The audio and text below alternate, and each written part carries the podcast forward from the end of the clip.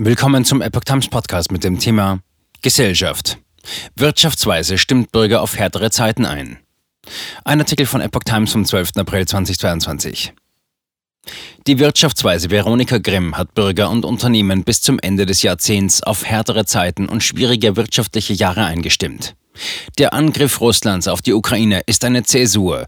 Sie manifestiert endgültig den Übergang von der weitgehend regelbasierten zu einer stärker machtbasierten Weltordnung, sagte Grimm der Rheinischen Post. Wir müssen unabhängiger werden, insbesondere bei der Energieversorgung, beim Bezug von kritischen Rohstoffen und auch in unseren Handelsbeziehungen. Das geht mit höheren Kosten einher, sagte das Mitglied im Wirtschaftssachverständigenrat der Bundesregierung. Strukturell höhere Gaspreise würden künftig die Wettbewerbsfähigkeit von Unternehmen beeinträchtigen. Das erzwingt einen schnelleren Strukturwandel, eine große Herausforderung für die Politik in den kommenden Jahren, sagte Grimm. Auch für Verteidigung müsse Deutschland künftig mehr ausgeben. Das geht mit deutlich höheren öffentlichen Investitionen einher.